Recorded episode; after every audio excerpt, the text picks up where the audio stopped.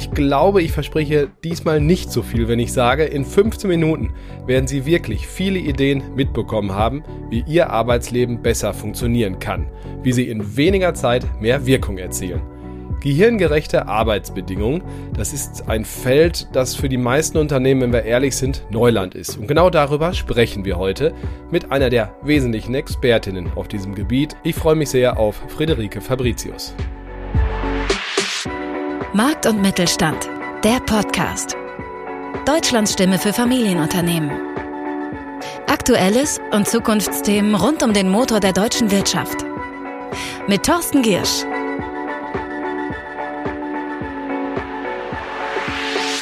Wir starten mit dem Gespräch in ungefähr drei Minuten.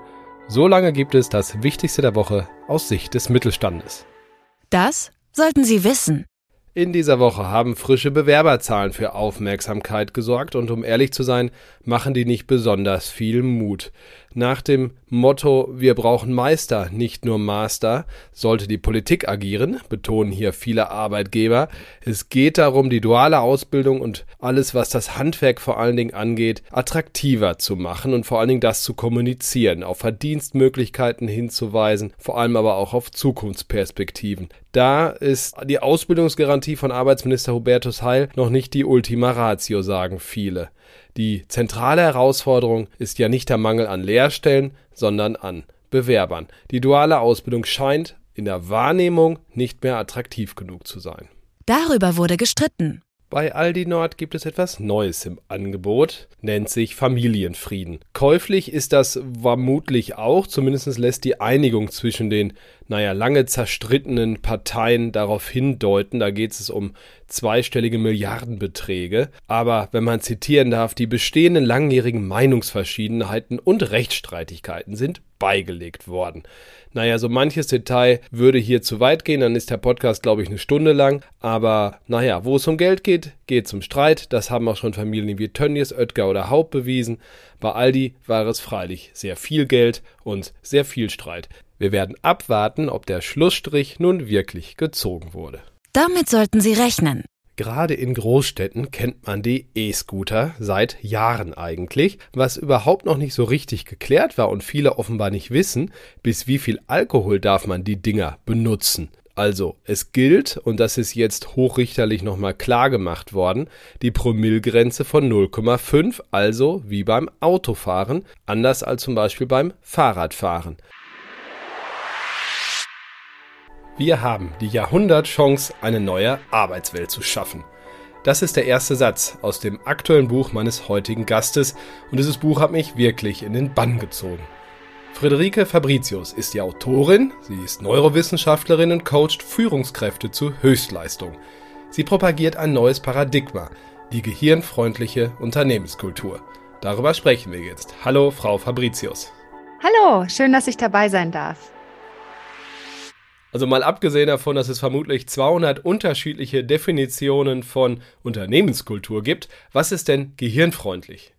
Gehirnfreundlich ist, wenn man so arbeitet, dass man nicht gegen das Gehirn arbeitet. Also unser Gehirn ist zum Beispiel darauf ausgerichtet, sich für kurze Zeiten ganz stark zu fokussieren und dann wieder Pausen zu machen. Und die meisten Menschen sitzen aber relativ mäßig konzentriert acht Stunden lang vor ihrem Bildschirm. Und wenn wir zum Beispiel lernen, viel stärker so diese Ups und Downs zu berücksichtigen, dass wir uns stark fokussieren und dann wieder eine Pause machen, wären wir viel produktiver. Wir müssen die Arbeitswelt ja umbauen. Das ist äh, eigentlich schon relativ klar jetzt. Wir haben Personalmangel in Deutschland, wir haben den Wunsch nach mehr Flexibilität, wir haben zig technische Neuerungen. Jetzt stellt sich doch die Frage, oder müssen sich Menschen anpassen oder die Kultur an das Verhalten von uns Menschen?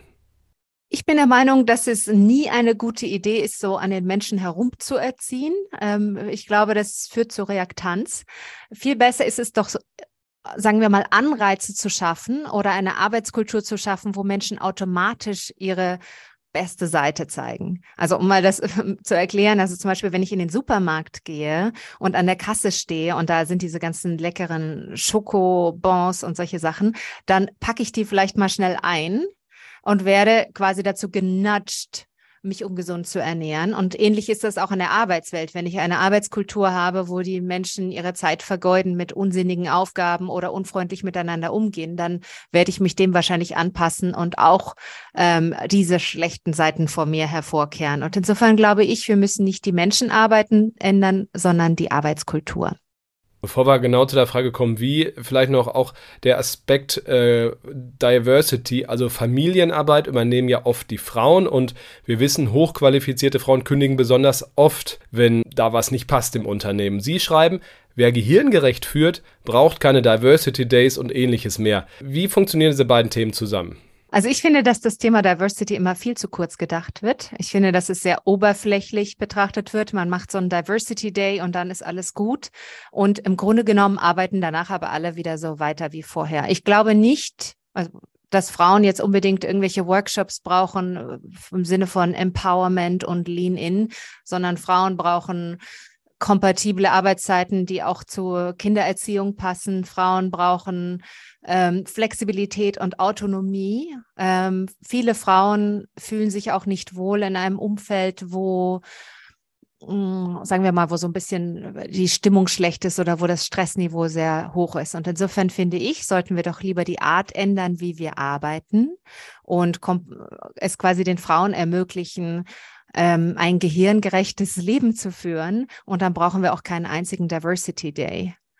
Bei Diversity reden wir vom Gender Gap. Sie definieren den Begriff Neuro Gap, der auch sehr, sehr wesentlich ist, vielleicht sogar noch wichtiger. Was steckt dahinter?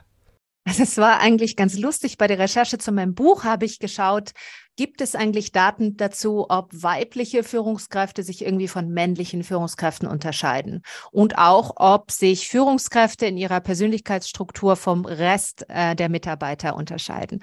Und dann habe ich mir quasi Daten besorgt und angeschaut und analysiert ähm, das waren Daten von der Firma Neurocolor, in denen sogenannte Neurosignaturen gemessen wurden, also quasi ähm, bestimmte Persönlichkeitsmerkmale von Führungskräften.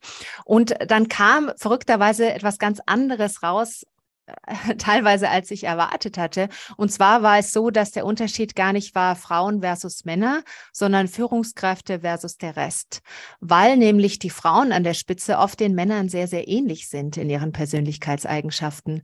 Und insofern haben wir gar kein Gender Gap. Natürlich haben wir ein Gender Gap, weil es dort weniger Frauen gibt. Ich möchte das nicht leugnen. Ähm, aber letztendlich haben wir ja keine wahre Diversität, wenn wir nur Frauen befördern oder sich nur Frauen an der Spitze befinden, die sich genau genauso benehmen wie die Männer. Und insofern sage ich in meinem Buch, ich hätte gerne zusätzlich zu diesen ganzen anderen Diversity-Initiativen auch noch einen Fokus auf Thought Diversity. Im Buch wird das übersetzt mit Diversität der Denkstile.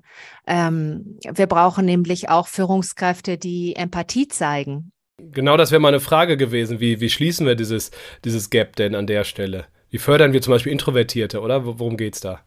Ja, und das Interessante ist, ich glaube, dass dadurch, dass an der Spitze der Unternehmen sich Menschen befinden, die extrem stressresistent sind, die sehr ehrgeizig sind, die quasi äh, diese langen Arbeitszeiten und dieses relativ ähm, also die quasi kein Problem damit haben, sehr viel zu arbeiten und da auch einiges auszuhalten, schaffen oft ein Arbeitsumfeld, was dann die anderen Neurosignaturen vertreibt. Und das ist nicht nur aus ethischen Gesichtspunkten ein Problem, sondern wir verlieren dadurch auch Talente. Also wenn wir quasi nur Menschen befördern, die extrem stressresistent sind, dann haben wir zwar stressresistente Führungskräfte, aber die haben dann vielleicht weniger Empathie, weniger laterales Denken und dadurch haben wir dann weniger Innovation und insgesamt eine schlechtere Leistung des Teams.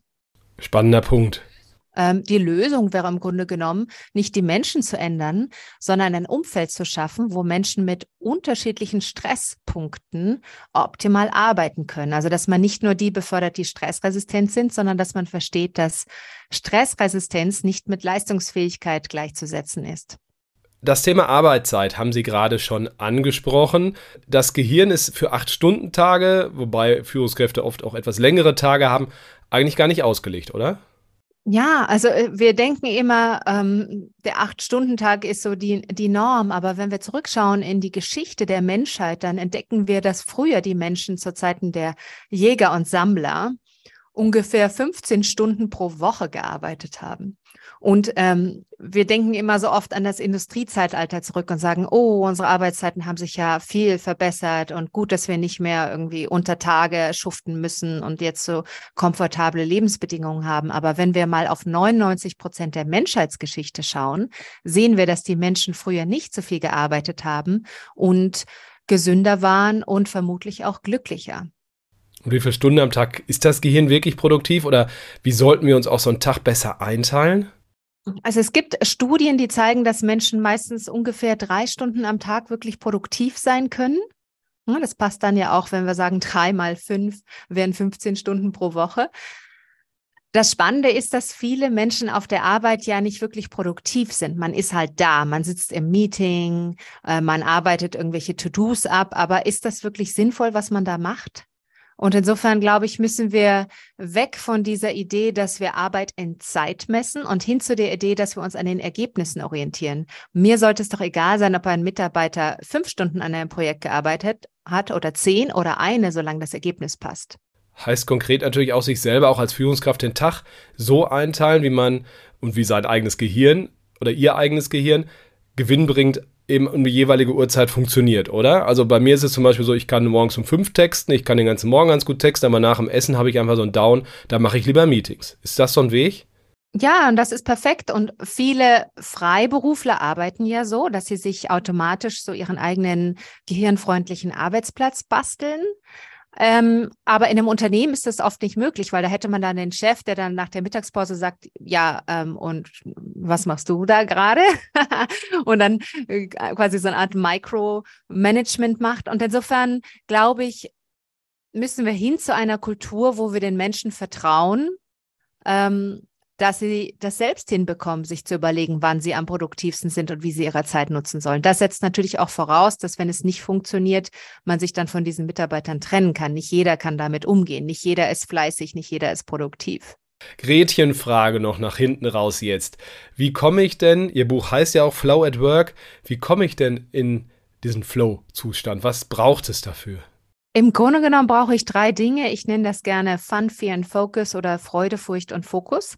Ich brauche Freude an der Arbeit, dann schüttet mein Gehirn Dopamin aus. Ich brauche so ein ganz bisschen Furcht, nicht zu viel, nicht zu wenig, so einen leichten Zustand der Überforderung, dann schüttet das Gehirn Noradrenalin aus und das gibt mir so diesen Kick der meine Leistungsfähigkeit steigert. Und ich brauche Fokus. Nur wenn wir wirklich uns auf eine Aufgabe konzentrieren und nicht die ganze Zeit abgelenkt werden, schüttet das Gehirn Acetylcholin aus. Und wenn alle drei zusammenkommen, dann haben wir wirklich so einen Cocktail, mm, der unsere Leistungsfähigkeit so steigert, dass wir fünfmal produktiver sein können als sonst. Das heißt, Sie könnten nur an einem Tag arbeiten und trotzdem mehr schaffen als Ihre Kollegen, die fünf Tage die Woche arbeiten. Ich glaube tatsächlich, die, die Punkte Freude und Fokus, die werden, wenn es um Flow geht, oft beschrieben. Das, das hat man hier und da schon mal gelesen. Diesen Punkt Furcht, den, den habe ich noch nicht so oft gehört was ich damit meine, ist ein Zustand der leichten Überforderung. Also wir, die Studien zeigen, dass wir dann am besten leistungsfähig sind, wenn wir nicht gelangweilt sind und wenn wir nicht gestresst sind, sondern wenn die Aufgabe ein bisschen zu anspruchsvoll für uns ist. Wenn wir so eine Deadline haben, die so ein bisschen knapp ist, dann äh, setzt quasi im Gehirn so ein bisschen der Turbo ein. Dann kriegen wir diesen Kick.